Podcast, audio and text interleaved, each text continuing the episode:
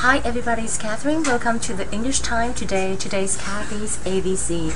It's Thursday today. Tomorrow is TGIF. I have to apologize first for my pen because I'm sure it's running out of water. So um, you have to bear with me. I can't even say very clear.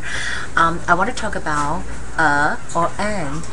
Um, for, for example, you follow with the noun that start with the letter that is a consonant，子音前面的这个名词就是用 a，好，比如说 a book、a table，那就是子音。那什么是 vowel？vowel 是母音，a e i o u 是 vowel。For example, apple 就是呃、uh, a vowel，so start with the a。apple so you have to use an uh, I make some sentence example like uh, there is a, a family in the restaurant there is a family in the restaurant，就说在这个餐厅当中有一个 family。Family start with F. F is a consonant, so you use a. An apple a day keeps the doctor away. 一天一苹果就是会远离医生。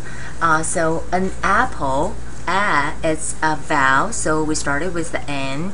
A day, day, d is a consonant, so we use a. This is a Chinese restaurant because Chinese ch ch is a um, consonant 子音，所以我们用 a。American restaurant A E I O U American 就是 A 是母音，所以你就用 an A N。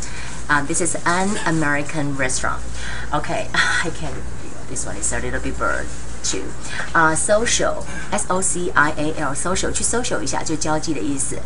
呃、uh,，studies。 Study 啊、呃、是读书，studious 就是说呢很好学的，talkative talkative 就是说他很爱讲话哦，很健谈的。那大部分是比较 negative 的意思，就是说比较爱讲话啊。Advice 是建议，A D V I C E。Plastic plastic 就是呢塑胶的意思，P L A S T I C。Okay, I promise I'm gonna get another pen tomorrow, but I hope you guys have a wonderful day. I'll see you guys again tomorrow because Moon Festival is coming, and I hope you guys um have very nice uh, gifts from and to people and uh, share with the uh, moon on the day that will be next Monday. I'll see you again tomorrow. Bye.